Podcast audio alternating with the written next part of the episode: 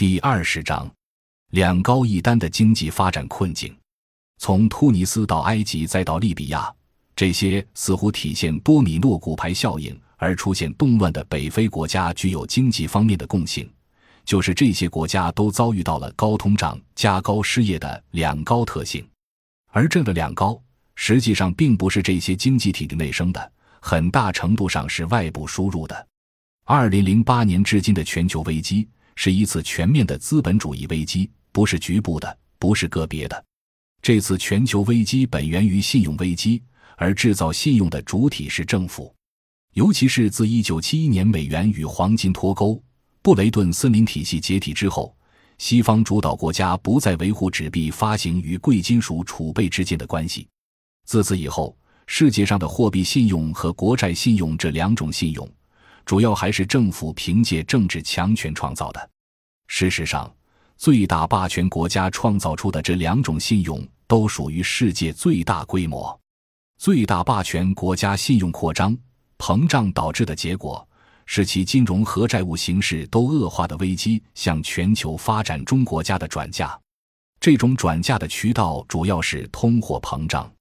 因为大规模增发出来的货币大量流向原材料。能源和食品、粮食市场，这种关乎人民生存和食物生产的价格水平的陡然提高，并不是人们的正常需求导致的价格上涨，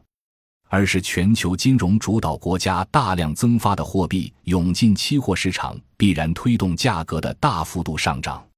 根据二零一一年年初的世界银行数据，上一年小麦价格上涨了百分之一百，玉米价格上涨百分之七十三。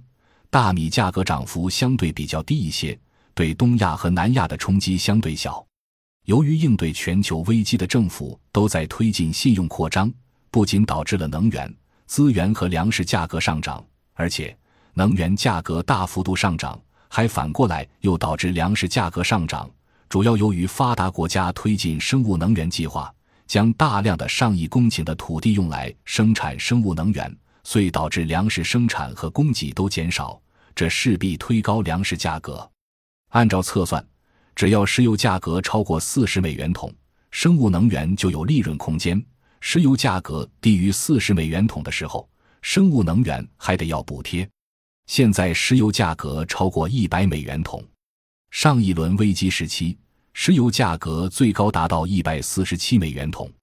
如果石油价格达到一百五十美元桶，即意味着生物能源有三倍以上的利润空间。从美国、欧洲乃至巴西、中国、印度等国的发展规划来看，都有大量的生物能源种植计划，这也会继续推高粮食价格。根据二零零九年国际组织数据，二零零八年发生在三十八国的粮食危机主要原因是大量热钱冲击粮食市场和生物能源，占用大量粮食用地。用一国民众粮食短缺程度来衡量一个国家的饥饿指数，二零零八至二零零九年的全球饥饿主要集中在南亚、非洲这一带。需要注意的是，这里的饥饿并不是说这一带的农业资源有限或粮食的产出低，而是由于大型跨国公司占有了这些地区国家的农业资源，发展大农场，但大农场的产出用于出口获取利润。而并不对这种资本主义农场所在国家的贫民的饥饿承担责任。像南部非洲国家有规模上千公顷的大农场，个别的甚至会到上万公顷，相当于中国一个小县的土地面积。拉美的巴西、委内瑞拉也都是大农场遍地的国家，但仍然有大规模的平民人口饥饿的问题。这很大程度上与这些国家的殖民地历史有关。我们的研究团队归纳出来的规律是：越是维持殖民地单一经济的国家，食品和一般商品就越要靠进口；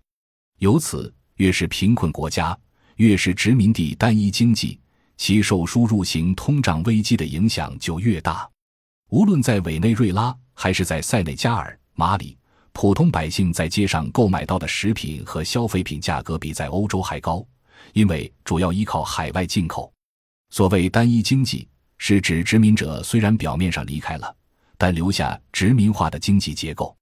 比如香蕉之国厄瓜多尔，很多老百姓只种香蕉，在香蕉没有成熟的时候就没有现金收入。如果香蕉成熟了，没有人买，也没有现金收入。平时既不种粮食蔬菜，也不养畜禽，城市里也不生产衣服鞋子。如果没有消费品和食品进口，就没法维持基本生存。当这些普通民众的生存资料都要靠进口的时候，就会直接受到国际市场价格攀升的严重影响。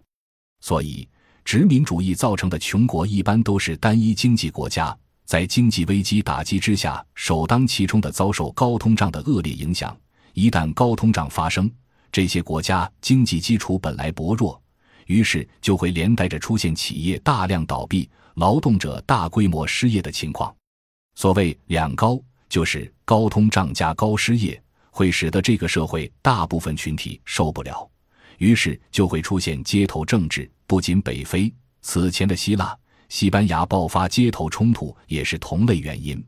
所以是“两高”问题：高通胀和高失业，引发了没有明确组织动员和没有政党纲领的街头政治。这并不是十九世纪欧洲发生过的阶级斗争政治经验。也不是二十世纪民族独立政治，这只是二十一世纪在两高打击之下，因承载了过重的全球经济危机而爆发的中产阶级广泛参与的街头政治。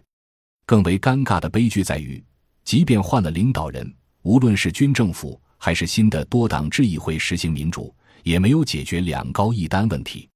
以及是否换成西方化的政治体制，或者无论谁当政。都解决不了输入型通胀和高失业困境，因为这是霸权国家外部性危机转嫁造成的结果。感谢您的收听，本集已经播讲完毕。喜欢请订阅专辑，关注主播主页，更多精彩内容等着你。